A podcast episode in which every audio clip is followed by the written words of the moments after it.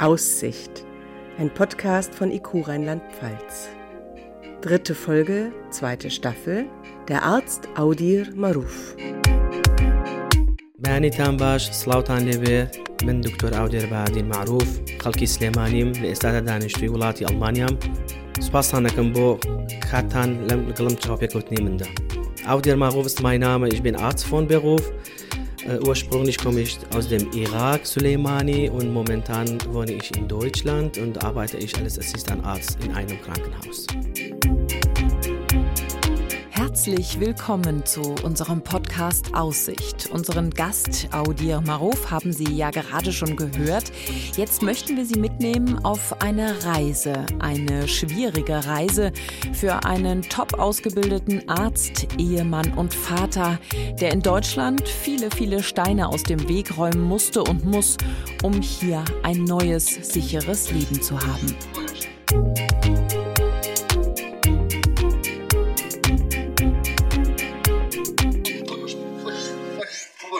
Herr Maruf, wenn Sie mal an früher denken, an Ihre Zeit als Kind in Suleimani im Irak, was erinnern Sie da noch? Wir sind Kurder und dann äh, hatten wir Probleme mit der damaligen Regierung, Saddam Hussein nämlich. Und wir waren immer ausgegrenzt und wir hatten meistens kein Recht, unsere Stimme einfach laut zu sprechen oder einfach oder uns deutlich auszudrücken ich war schon ein Kind, das konnte ich nicht richtig wahrnehmen, aber ich, das habe ich schon gemerkt. Man hat keine Freiheit, also frei zu reisen.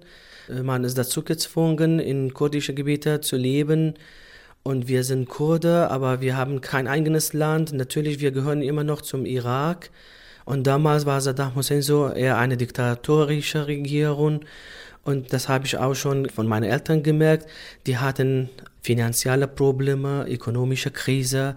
Und ich war ein Kind, aber kann ich mich daran schon erinnern, dass die Situation ganz schwer für meine Eltern auch oder für alle kurdische Leute war. Wenn Sie sich daran zurückerinnern, gibt es eine Situation, ein Erlebnis, das Sie dazu gebracht hat, Arzt zu werden? Gut gemacht, super, toll, mein zukünftiger Arzt, mein Doktor Audir. Und dann habe ich mir gedacht, okay, das wahrscheinlich, das wäre richtige Tätigkeit für mich in Zukunft. Also wenn ich auch mit der Schule angefangen habe, ich habe immer Unterstützung von meinen Eltern bekommen, um ehrlich zu sein. Die haben sich bemüht, einfach mich auf den richtigen Weg zu bringen. Und zwar, wenn ich einfach mit dem ersten Schuljahr schon angefangen habe, nach kurzem, nach ein paar Monaten habe ich schon gemerkt, dass ich also die Tafel nicht richtig sehe. Dann waren wir beim Arzt und mir wurde eine Brille verschrieben. Und dann ich frühstückte mich, die Brille zu tragen. Ich dachte, dass die Kinder einfach sich über mich lustig machen. Und meine Eltern versuchten mit der Klassenlehrerin nochmals zu sprechen. Und sie meinte, dass also damals, wenn man eine Brille trägt, dann nennt man alles Arzt. Das heißt, dass ähm, das kann man schon gut zeigen, dass man sich bemüht und die Augen sind jetzt überbelastet. Deswegen äh, tragt man eine Brille. Und dann habe ich äh, die, die Brille schon getragen. Und beim Diktat, wenn ich immer Vollpunkt bekommen habe, äh, meine Lehrerin hat immer noch so geschrieben, gut gemacht, super, toll, mein zukünftiger Arzt, mein Doktor Audier. Und dann habe ich mir gedacht, okay, das wahrscheinlich, das wäre richtige Tätigkeit für mich in Zukunft. Das ist ja dann äh, gewesen mit sechs ungefähr, glaube ich, in der ersten Schulklasse, wenn man sich sagt, wow, ich trage Brille, ich sehe schlau aus, meine Augen sind müde vom vielen Lesen und Lernen, aber da gehört ja sehr, sehr viel dazu, Arzt zu werden. Wie ging das denn dann weiter für Sie? Arzt heißt gut ausgebildete Menschen, gut integrierte Menschen und man bekommt Respekt von, von der Gesellschaft. Um in der Lage zu sein, einen Medizinplatz zu kriegen, man muss schon ein guter Schüler sein mit guten Noten. Ne?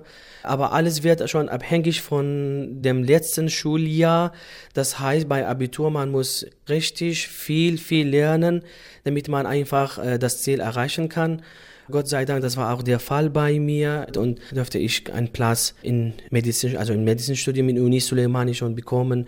Arzt heißt gut ausgebildete Menschen, gut integrierte Menschen und man bekommt Respekt von, von der Gesellschaft und das wollte ich auch gerne schon mal probieren. Medizinstudium bei uns besteht aus sechs Jahren. Erste drei Jahre diesen wissenschaftlichen Fächern werden schon äh, gelernt und dann die letzten drei Jahre praktische Tätigkeiten im Krankenhäuser werden schon gemacht. Und am Ende äh, gibt es noch eine Abschlussprüfung. Wenn man auch die Prüfung besteht, dann wird man schon als Arzt genannt. Und dann, man muss zwei Jahre als Rotationassistentarzt in wichtigen Krankenhäusern, nämlich Pädiatrie, Gynäkologie, Innere Medizin und Chirurgie arbeiten mit allen Abteilungen. Und nach zwei Jahren besteht die Möglichkeit, sich für eine Ausbildung zu entscheiden. Und dann habe ich mich für Anästhesie entschieden. Das heißt, Sie haben eigentlich bis 2017 studiert, gearbeitet und sich weitergebildet. Man kann also sagen, Sie hatten schon sehr, sehr viel beruflich erreicht und auch privat hat sich irgendwie alles gefügt. Ja, genau. Während meines Studiums, ich habe meine Frau kennengelernt. Das war in meinem zweiten Jahr im Medizinstudium. Und dann haben wir uns entschieden, zu heiraten. Und dann haben wir so entschieden, dass nach dem Studium, wir haben einfach geplant, ein Kind zu bekommen. Das kam ja dann auch. Dann haben wir äh, unseren großen Sohn, der Avan. Äh, er ist im Jahr 2011 geboren und das war die schönste, schönste äh, Geschenk von Gott. Das klingt so, als wäre die Geburt ihres Sohnes der bislang schönste Tag gewesen? Also bis daher, ich wusste überhaupt nicht, was für ein Gefühl wäre, wenn ich Vater wäre. Und ich habe einfach meinen Sohn in meinem Arm schon gebracht und das war unglaubliches Gefühl. Kann man nicht einfach beschreiben, man muss schon selbst äh, erleben. Aber wie gesagt, ich habe Gott sei Dank zweimal das Gefühl erlebt. Einmal im Jahr 2011, äh, wo Avan schon geboren ist, und im Jahr 2019, wo mein kleiner Sohn, der Roman, hier in Deutschland geboren ist. Jetzt haben Sie mir das Stichwort gegeben, der Sohn ist in Deutschland geboren worden, also der Jüngere. Das war ja nicht der ursprüngliche Plan, denn Sie hatten ja sehr viel erreicht im Irak. Eine tolle Ausbildung, Sie waren ein Arzt, anerkannt von der Gesellschaft, so haben Sie das vorhin gesagt, verheiratet mit Kind. Was ist denn äh, passiert? Was hat sich da getan oder wie hat sich das Leben entwickelt, dass Sie gesagt haben, wir verlassen unsere Heimat? Ich hatte damals äh, schon politische Probleme. Wir waren schon bedroht. Dann haben wir entschieden, einfach unser Heimatland zu verlassen, um ein sicheres Leben meinen Sohn und meiner Familie zu ermöglichen. Um ehrlich zu sein, alles war ganz schön, ganz ruhig von Anfang. Wie gesagt, ich habe mich für Anästhesie entschieden und meine Frau hat einen Platz äh, in einer privaten Uni bekommen. Sie war in der Lage auch vier Jahre im Buchhalterin-Bereich äh, zu studieren und im Jahr 2016 hat sie ihr Studium schon fertig gemacht und absolviert. Und inzwischen, wie gesagt, ich hatte auch vierjährigen Weiterbildung im Anästhesiebereich. Und wir haben so geplant, äh, wir müssen uns um den Avan, unser großen Sohn, äh, kümmern. Wir müssen alles ihnen schon gut ermöglichen und dann müssen wir alles richtig machen. Dann können wir noch planen mit dem zweiten Kind. Leider hat sich die Situation so ganz schlecht äh, geändert. Wahrscheinlich manche auch weiß schon, dass unsere Politik, unsere Politischen sehen nicht so demokratisch aus. Und ich hatte damals äh, schon politische Probleme. Wir waren schon bedroht. Wir könnten, wir dürften überhaupt nicht in unserem Heimatland noch weiterleben. Dann haben wir entschieden, einfach unser Heimatland zu verlassen, um ein sicheres Leben meinem Sohn und meiner Familie zu ermöglichen. Der ursprüngliche Plan war, dass Sie den Irak verlassen und nach Schweden gehen. Warum ausgerechnet Schweden? Also damals hatte ich viele Kontakte mit äh, meinen Kollegen, die in Schweden angefangen haben, einen Weg zu finden, alles weiter als Arzt zu arbeiten. Die haben auch mit der Sprache schon angefangen und wir haben uns für Schweden entschieden, nur weil Familienmitnahme auch bei Schweden möglich war. Und der Weg war ja dann auch irgendwann geebnet. Ne? Also Sie hätten nach Schweden gehen können. Es war alles vorbereitet. Das war im 2017 haben wir angefangen, alle wichtigen Dokumente per E-Mail, manche von denen auch per Post nach Schweden zu schicken. Und ja, das hat noch ein paar Monate gedauert, bis wir de, den Visum bekommen haben. Dann hat sich die Situation in ihrer Heimat aber immer weiter verschlechtert. Sie wurden bedroht, haben sie gesagt. Ihre Familie wurde bedroht. Also hatten sie keine andere Möglichkeit mehr, als den Irak zu verlassen. Und weil ihre Frau Verwandte in Deutschland hat, sind sie erst mal dahin gegangen. Der Plan war nur ein paar Wochen hier in Deutschland zu bleiben um einfach weg von Gefahr zu sein, erstens. Zweitens, einfach Zeit mit den Schwagern hier äh, zu bringen und dann äh, nach ein paar Wochen nach Schweden. Aber die Situation hat sich noch äh, verschlechtert. Wir waren traumatisiert und vor allem meine Frau wollte überhaupt nicht alleine in einer Stadt alleine zu leben und äh, wir wollten einfach hier äh, mit der restlichen Familie hier weiterzuleben. Das heißt, Sie waren bei der Verwandtschaft Ihrer Frau in Leverkusen und Ihnen allen ging es so schlecht, dass Sie nicht wieder zurück in den Irak konnten, aber auch natürlich nicht nach Schweden weiterreisen konnten, wie Sie das ja ursprünglich vorhatten. Nach drei Wochen waren wir bei einem Rechtsanwalt. Wir wollten alles schon richtig und gesetzlich schon fertig machen. Ich habe gefragt, ob die Möglichkeit besteht, mit äh, einem Schwedenvisum hier in Deutschland weitermachen zu können oder besteht die Möglichkeit. Also uns wurde gesagt, überhaupt nicht. Es besteht zwei Möglichkeiten, entweder nach Schweden weiter oder äh, in Deutschland einen Asylantrag zu stellen. Das haben Sie ja dann auch gemacht. Sie haben einen Asylantrag in Deutschland gestellt. Ich habe den Asylantrag gestellt und haben wir uns plötzlich in einem Flüchtlingscamp äh, gefunden. Wir waren schon traumatisiert, das war auch noch eine Überbelastung. Na, zwar sind wir immer dankbar, äh, was hier in Deutschland uns ermöglicht wurde.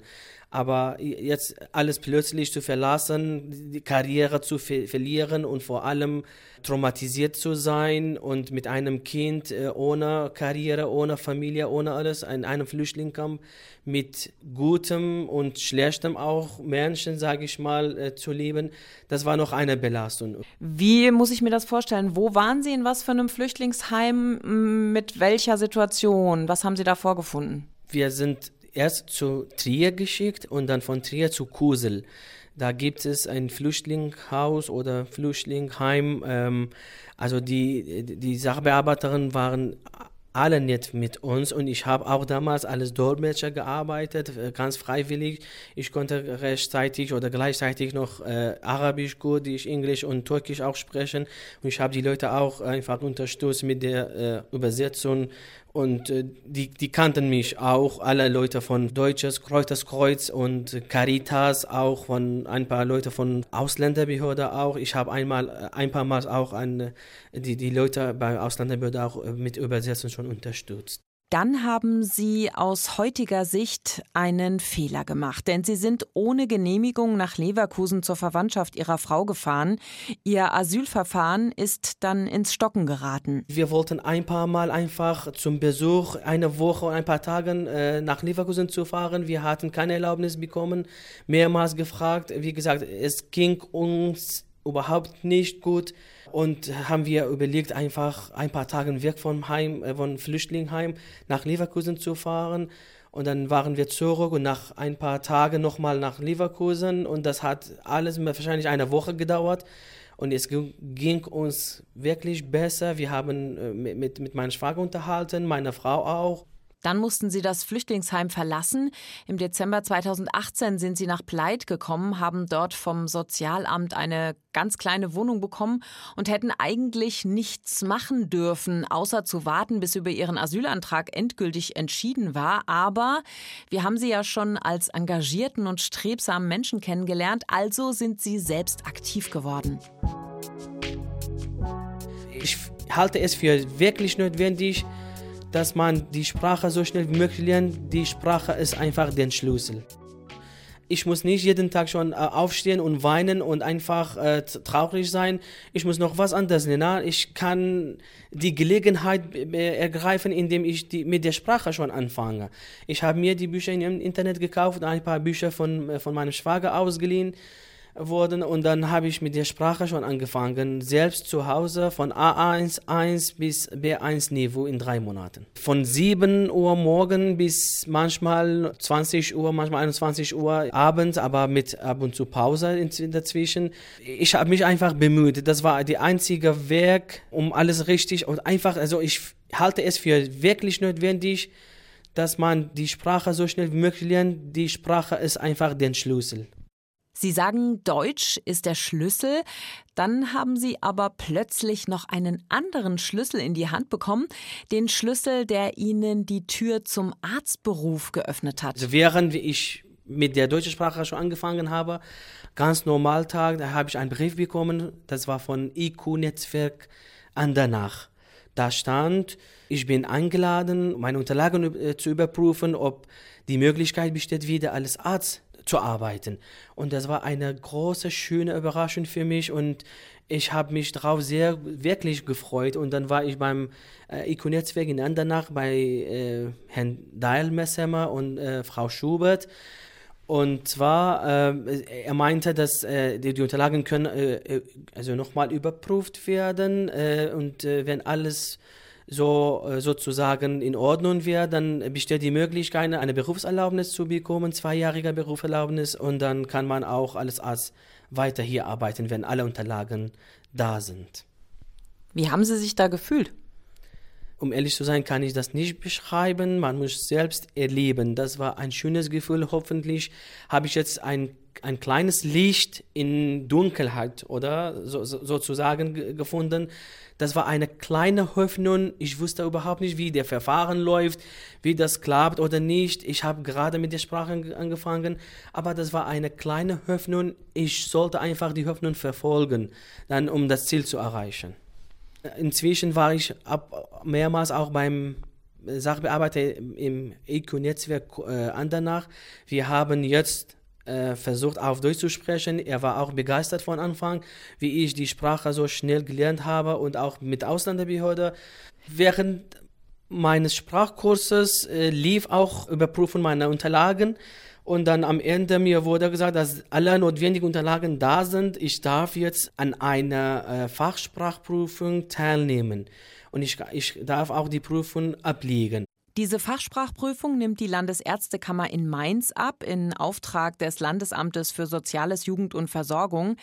Da mussten Sie sich aber auch ordentlich darauf vorbereiten. Ich habe mich an meine Tage, äh, wo ich als Arzt gearbeitet habe, schon erinnert. Oh mein Gott, ist das jetzt erster Schritt für mich? Bin ich als Fachkraft äh, tätig? Kann ich jetzt einfach wieder Operationssaal sehen, kann ich wieder Anästhesiegeräte schon wieder sehen, kann ich auch äh, mich mit, mit, mit den Medikamenten nochmal treffen. Ist das die Wahrheit? Das war unglaublich schön. Die meisten von Ärzten nehmen an einem äh, Vorbereitungskurs teil, aber das war auch bei mir. Ich habe einfach nochmal die Bücher äh, im Internet gekauft. Äh, die Kosten haben auch ICO-Netzwerk übernommen und nur zu Hause selbst aus eigener Initiative noch auf die Prüfen vorbereitet und Gott sei Dank die Prüfen bestanden. Jetzt müssen Sie mal das Gefühl beschreiben, was Sie da hatten. Das kann man sich ja so gar nicht vorstellen, wie es einem da geht. Ich meine, es geht nicht um ein paar Tage, es geht nicht um ein paar Wochen, es geht um Monate, es geht um Jahre, die man da kämpft. Beschreiben Sie mal bitte, wie man sich da fühlt. Oh mein Gott, ist das jetzt erster Schritt für mich? Bin ich als Fachkraft äh, tätig? Kann ich jetzt einfach wieder Operationssaal sehen? Ist das die Wahrheit? Das war unglaublich schön. Das war mir schon klar, wenn ich die Prüfung bestehe, besteht die Möglichkeit, zweijährige Berufserlaubnis zu bekommen. Und was schön bei der Prüfung ist, also man kriegt das Zeugnis oder das Ergebnis sofort. Na, äh, mir wurde gesagt, dass ich die Prüfung bestanden habe, dass ich, Fachsprachprüfung ist schon vorbei, schon bestanden und jetzt ist äh, Berufserlaubnis äh, alles äh, nächstes. Da muss alles nächstes Berufserlaubnis kommen. Das war eigentlich wirklich schönes Gefühl. Ein Teil schon überstanden worden, indem ich die Fachsprachprüfung bestanden habe. Und ich habe mich die ganze Zeit drauf geträumt, äh, ob ich jetzt Berufserlaubnis bekomme, oh mein Gott, äh, werde ich nochmal nach drei Jahren, nach vielen Jahren, nach überbelasteten Jahren, wieder, werde ich nochmal Arzt? Äh, besteht die Möglichkeit, hier in Deutschland, in einem gut entwickelten Land, wieder als Arzt zu arbeiten? Ist das ein Traum oder ist die Wahrheit? Das kann ich nicht beschreiben, ne? das kann ich nicht beschreiben. Aber das war total ein schönes Gefühl. Ja, soweit so hoffnungsvoll, doch dann ist die deutsche Bürokratie dazwischen gekommen. Sie hatten jetzt zwar die Fachsprachprüfung bestanden, damit Sie aber die Berufserlaubnis bekommen, hätten Sie einen Job nachweisen müssen. Den gibt's wiederum aber nur mit einer Berufserlaubnis. Das war ein Teufelskreis. Ich musste den Kreis irgendwie, irgendwo, irgendwann brechen. Ja, ganz genau. Ich dachte, das ist so einfach so, äh, bekommt man eine zweijährige Berufserlaubnis und man kann sich äh, irgendwo schon bewerben und dann eine Stelle kriegen und wieder Arzt werden. Und das war, ähm, ich habe sofort mit Landsamt mitgeteilt, dass ich die Prüfung bestanden habe und ich möchte gerne noch Berufserlaubnis bekommen, aber leider mir wurde gesagt, dass ohne eine gültige Stelle besteht keine Möglichkeit, die äh, Berufserlaubnis zu bekommen. Und ich habe mich bei vielen Krankenhäusern in, Ko in Koblenz, in der Umgebung schon beworben. Und die meinten auch, ohne eine gültige äh, Berufserlaubnis kann man keine Stelle finden. Das war ein Paradox, das war ein Teufelskreis. Ich musste den Kreis irgendwie, irgendwo, irgendwann brechen. Sie hatten aber einen Trumpf in der Hand, denn aktiv und rührig, wie wir sie kennengelernt haben, hatten Sie im Gemeinschaftsklinikum Mittelrhein in Koblenz eine Hospitanz gemacht und dabei offenbar einen sehr guten Eindruck hinterlassen.